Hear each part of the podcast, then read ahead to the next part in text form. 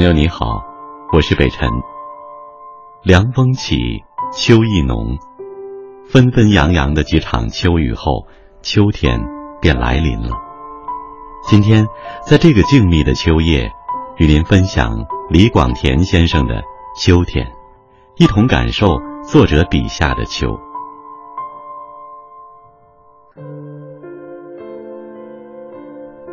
生活总是这样散文似的过去了。虽然在那早春时节，有如初恋者的心情一样，也曾经有过所谓狂飙突起，但过此以往，船便永浮在了缓流上。夏天是最平常的气候，人看了那绿的黝黑的树林，甚至那红的像再嫁娘的嘴唇似的花朵。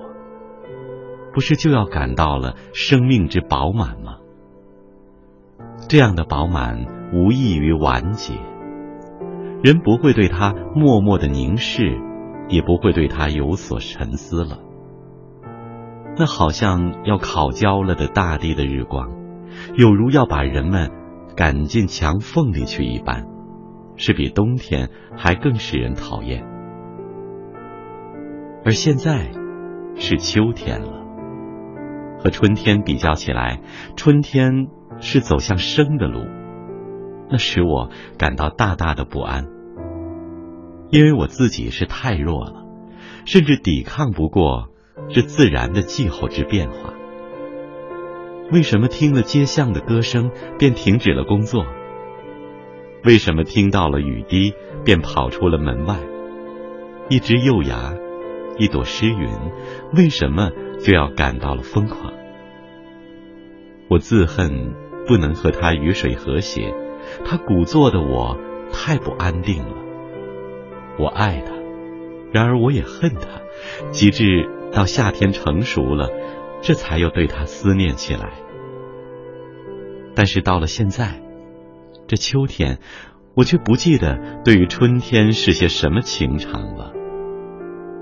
只有看见那枝头的黄叶时，也还想，这也像那绿柳才黄半未匀的样子，但总是另一种意味了。我不愿意说秋天是走向死的路，请恕我这样糊涂安排，宁可把死路加给夏天，而秋天，甚至连那被人骂为黑暗的冬天。又何尝不是走向生的路呢？比较起春与夏来，我说它更是走向生路的。我将说，那落叶是为生而落，而且那冰雪之下的枝条里面正在酝酿着生命之叶，而他们的沉着的力，他们的为了将来，为了生命而表现出来的。这使我感到了什么呢？这样的气候是我所最爱的了。是的，就是现在，我觉得现在正合了我的鸽子的节奏。我几乎说不出秋比冬为什么更好。也许因为那枝头的几片黄叶，或是那篱畔的几朵残花，在那些上面。是比较冬天更显示了生命，不然，是在那些上面更使我忆起了生命吧。一只黄叶，一片残樱，那在联系着过去与将来吧。它们将更使人凝视，更使人沉思，更使人怀想及希冀一些关于生活的事吧。这样。人曾感到了真实的存在，过去、现在、将来，世界是真实的，人生是真实的，一切都是真实的。所有的梦境，所有的幻想，都是无用的了。无用的事物都一幕幕的撤了过去。我们要向着人生静默，祈祷。来打算一些真实的事物了。我想，该这样说：我愿走在道上，不愿停在途中。所谓人生，是走在道上的了。前途是有着希望的，而且路是永长的。希望小的人是有福了，因为他们可以早些休息；然而他们也是最不幸，因为他们停在了途中。那干脆不如到地下去。而希望大的人呢？他们也是有福的吗？绝不，他们是更不幸的。然而人间的幸与不幸，却没有什么绝对的意义。谁知道幸的不幸与不幸之幸呢？路是永长的，希望是远大的。然而路上的荆棘呀，手脚的不利呀，这就是所谓人间的苦难了。但是这条路是要走的，因为人就是走在道上了。真正尝味着人生苦难的人，他才真正能知道人生的快乐，深切的感受了这样苦难与快乐者，是真的意味到了实在的生存者。人生是走在道上的，希望是道上的灯塔。但是在背后推着前进，或者说那常常在背后给人以鞭策的是什么呢？于此，让我们来看看这秋天吧。实在的，不知不觉的就来到秋天了。红的花已经变成了紫紫的，又变了灰，而灰的这就要飘零了。一只黄叶。在枝头摇摆着，你会觉得它即刻就有落下来的危机。而当你踽踽的踏着地下的枯叶，听到那簌簌的声息，忽而又有一只落叶轻轻的划过你的肩背，飞了下来时，你将感到了什么呢？也许你只会念叨：落了。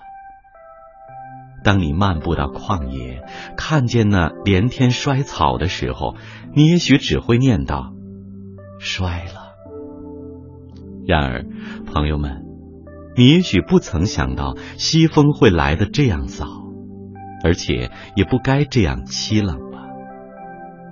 然而，你的单薄的衣衫已经是很难将息的了。全家都在秋风里，九月衣裳。未剪裁，这在我年年是赶不上时令，年年是落在了后边的。埋怨时光的无情是无用的，而更可怕的还是人生这件事故吧。到此，人不能不用力的翘起了脚跟，伸长了颈项，去望一望那道上的灯塔。我真不愿看见那一只叶子落了下来，但又知道这叶落是一回必然的事儿，于是对于那一只黄叶就要更加珍惜了，对于秋天也就更感到了亲切。当人发现了自己的头发是渐渐的脱落时，不也同样的对于头发而感到珍惜吗？同样的。是在这秋天的时候来意味着我们的生活。春天曾给人以希望，而秋天所给的希望更是悠远些。而且秋天所给予的感应是安定而沉着。他又给了人一只恐怖的鞭子，因为人看了这位邱先生的面容时，也不由得不自已的照一照镜子了。给了人更远的希望，向前的鞭策，意识到了生之实在的，而且给人以沉着的力量的，是这正在凋亡着的秋。我爱秋天，我对于这荒凉的秋天，有如一位多年的朋友。好了，今天的分享就到这里。晚安。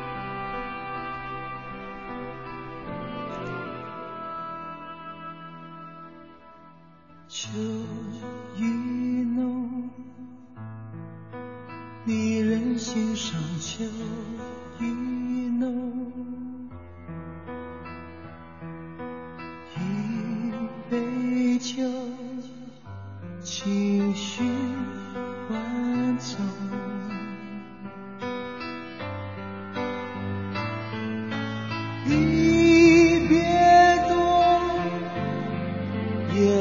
的季节离别多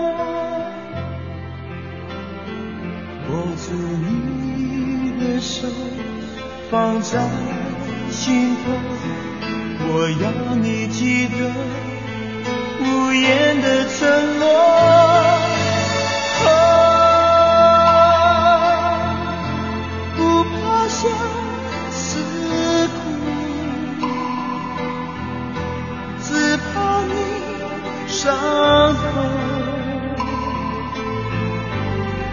愿只愿人在风中，聚散都不由我。